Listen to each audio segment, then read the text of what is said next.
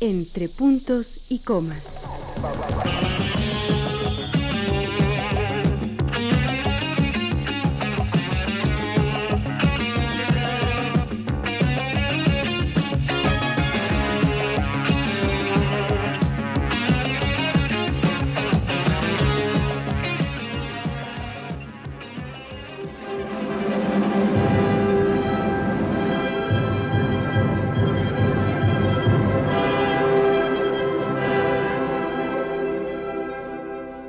El castillo de Franz Kafka, segunda parte.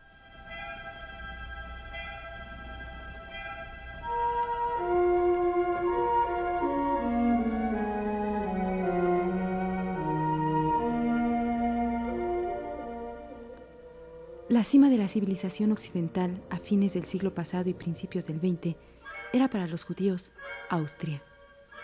Este es el castillo que el personaje K quiere conocer y en cuya aldea vagabundea como un paria. Es una aldea en la cual no se aceptan extraños. Solo el castillo puede otorgarles el privilegio de permanecer en ella.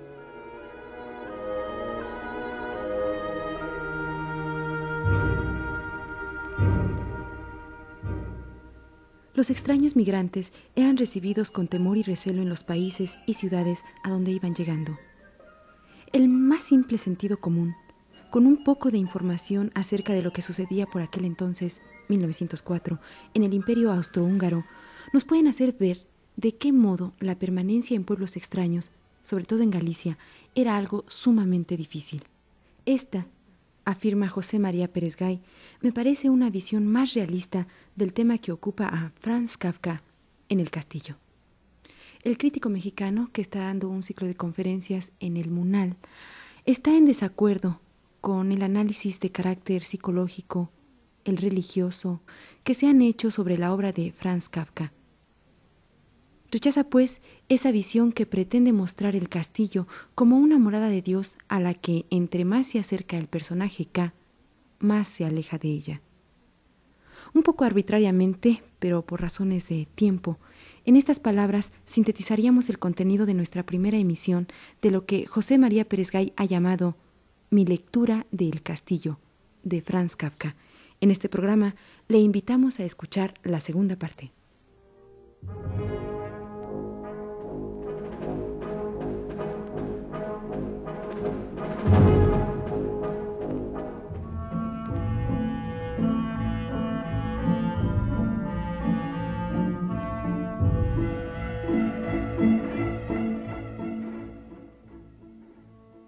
Hoy retomamos la historia del castillo en el momento en el que el personaje Joseph K. vaga por la aldea. Kafka no logra hacer que Joseph K. viva dentro del castillo. Busca entonces integrarse a la sociedad parroquiana cuya civilización ha sido manipulada, manejada desde el poder que emerge el castillo.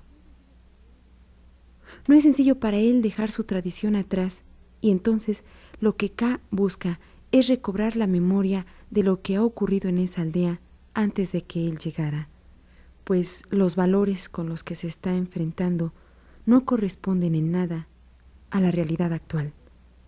Esta es la explicación que da al respecto José María Pérez Gay. El imperio de Francisco José y su política ya no corresponden al sistema de la vida y al estado de las nacionalidades en Austria-Hungría. Se impone sobre sí la prueba que conduce a enfrentarse más allá del castillo y de su burocracia al conjunto de sus construcciones sociales, intelectuales y afectivas edificadas por la cultura del imperio austrohúngaro.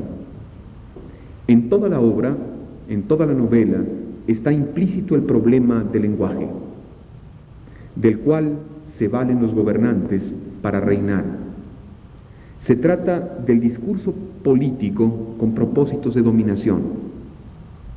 La lengua prestada de Kafka, el alemán, es un bien que nunca se atrevió a usar con toda su amplitud y es lo que verdaderamente trasciende en el castillo.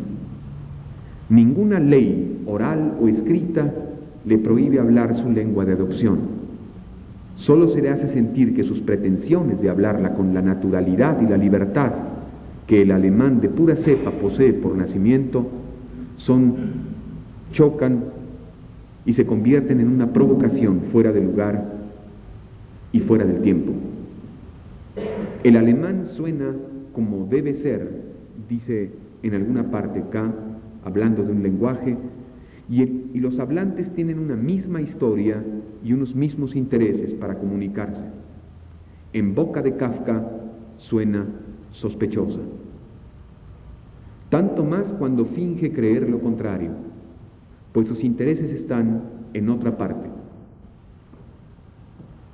No solamente las distintas esferas o espacios de la sociedad praguense le niegan la verdadera expresión de la palabra en los asuntos de la vida social y nacional, sino que él tampoco tiene acceso al significado profundo de la lengua, como lo refieren sus diarios, con significado, como el significado de la palabra madre, que Kafka dice no haber amado suficientemente por el solo hecho de tener que llamarla Mutter. El agrimensor K habla la misma lengua que los habitantes del pueblo y sin embargo no los entiende. Tampoco se da a entender con ellos. Mantiene su exigencia que motiva sus indecisas incursiones por algo que él denomina en la novela el temor de no ser entendido. Sostiene que lo que desea del castillo es solamente aquello a lo que tiene derecho, es decir, lo último que la administración quiere y puede concederle.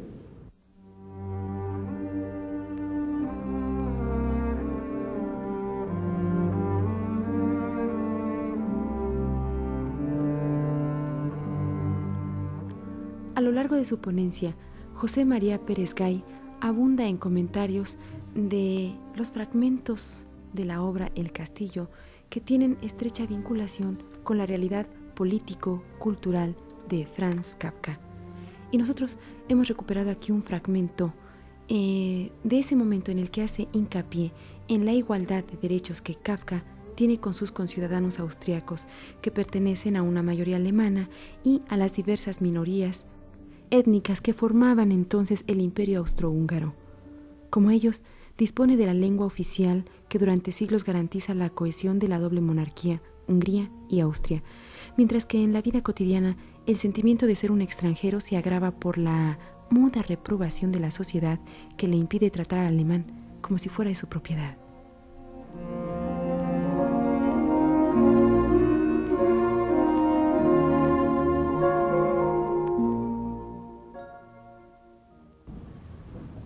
Kafka vive algún tiempo cerca de los campesinos de Zurau, pueblo donde vivió su hermana Otla por esa época al norte de Checoslovaquia, no lejos de Praga. Son ellos alemanes de Bohemia, por lo que en cierta forma los admira. De allí surge la aldea del castillo. Le asombra la longitud de la aldea que nunca concluía. Siempre esas largas hileras de casitas y esa ausencia de seres humanos. Siempre ese deseo de conocer, de acercarse a la gente que se ve reprimido por la inhospitalidad de los aldeanos y por su misma fatiga. En Kafka, sobre todo en el castillo, esta descripción de las aldeas es la descripción de un linaje desgastado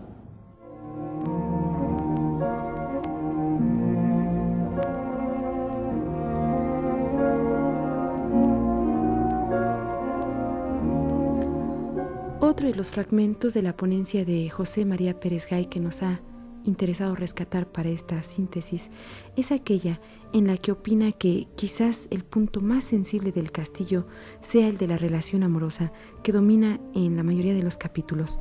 Este, como le decíamos, es un fragmento de lo que dijo al respecto.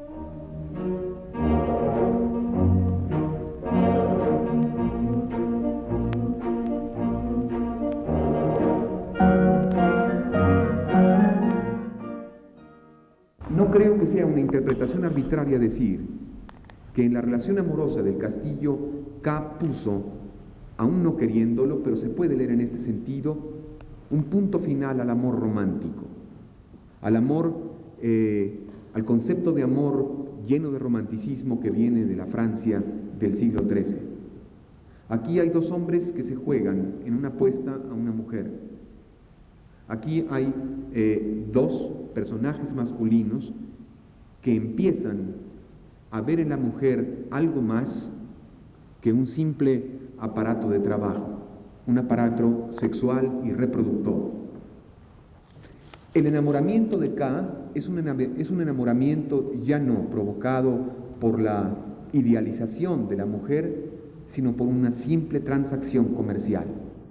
El matrimonio no deja de ser ese estado mediante el cual el individuo adquiere los medios para redimirse. Pero esta redención está basada en una transacción comercial. Todas las aventuras del agrimensor K giran en torno a la posibilidad de redención que él le atribuye a su unión con este personaje femenino principal, Frida. El matrimonio no solo significa redención, es uno de los preceptos judíos para llegar a un completo conocimiento y reconocimiento de la Torah. A Kafka le persigue la idea de casarse como acá, la idea de que mediante el matrimonio puede redimirse. Realmente, Ka en el castillo la utiliza para llegar hasta la verdadera autoridad. Él cree que Frida es el trampolín o la catapulta que lo hará llegar ante el conde Vest-Vest, hasta la ley de los señores del castillo. Es más, la vieja idea romántica de que en la mujer, como en un tabernáculo sagrado, se encontraba la clave para descifrar la realidad, se convierte en el castillo de Kafka en la relación clan Frida y después Frida K, en una, en una transgresión de ese tabernáculo como un simple medio o un valor de cambio para acceder a la compra de otras cosas. Creo que esta lectura del castillo puede ser un poco más fructífera que ver en este incesante mito de Sísifo en esta otra versión del mito de Sísifo, como dije al principio, una expresión de la angustia de nuestro tiempo.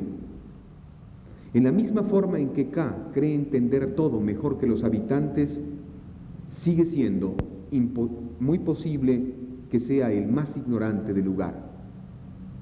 La verdadera sabiduría de Kafka en el castillo no radica habernos pintado habernos escrito una metáfora de lo inalcanzable, sino haber visto de qué modo a lo menos esta es mi lectura, toda certeza se engendra en lo que nos rebasa. ¿De qué modo la lucha que K inició por penetrar al castillo se va desplazando poco a poco a la vida cotidiana? ¿Y de qué modo la vida cotidiana es el único poder que a la vuelta va destruyendo todas las pretensiones del personaje? En ninguna parte había visto K tan entreveradas, dice Kafka, la autoridad y la vida como en el suceder cotidiano de la aldea. Es inútil pretender llegar a interpretar o, agotar verdaderamente el sentido, si es que hay alguno de la novela, mientras no entendamos que toda la narración está centrada en una tradición que Kafka va dejando poco a poco ver en esas costumbres que describe en los personajes menos importantes y más laterales de la novela. Lo más interesante, creo yo, de la novela El Castillo, dicho sea así de paso, es lo que no está escrito, lo que Kafka dejó en los capítulos que Brod encontró después como desechables, los que no incluyó. En uno de ellos hay una larga descripción de qué modo una comunidad puede borrarse a sí misma si, se, si, borra su memoria. Y de qué modo también una comunidad o una sociedad puede desaparecer si trabaja la culpa. La convicción de estar dentro de la legalidad y la convicción de ser una persona que ha perdido el recuerdo son los dos vértices por los cuales Kafka va trazando, bailando la trama del castillo. Los señores del castillo saben y conocen la memoria y el recuerdo de todos sus habitantes. El extraño es aquel que padece amnesia o desconoce la verdadera historia de las costumbres de los habitantes de ese pueblo. Puestos en esta situación, todo acceso al castillo es un acceso al presente, y este presente es imposible de ser recordado porque K no pertenece a él. El paria, el eh, nuevo Sísifo del siglo XX, se mueve gracias a un resorte, y ese resorte es la posibilidad de recordar. Recordar que en este contexto quiere decir volver a asumir como propia la vida de los otros, que, son los, eh, que somos nosotros todos, con un sentido. Ni la condena, ni el rechazo, sino simplemente la narración de un texto que al ser narrado significa la vida.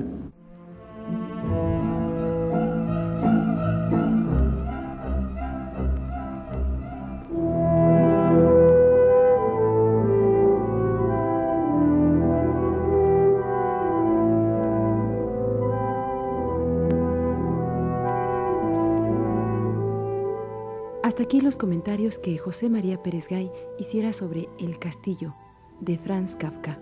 Esta fue la primera charla de un ciclo de cuatro que constituyen el ciclo de conferencias titulado Cómo leer a Kafka. En él participa también Hermann Bellinghausen. El tema a tratar hoy es los diarios y el ponente nuevamente José María Pérez Gay. La cita es a las 7 de la noche en el Museo Nacional de Arte, ubicado en Tacuba número 8.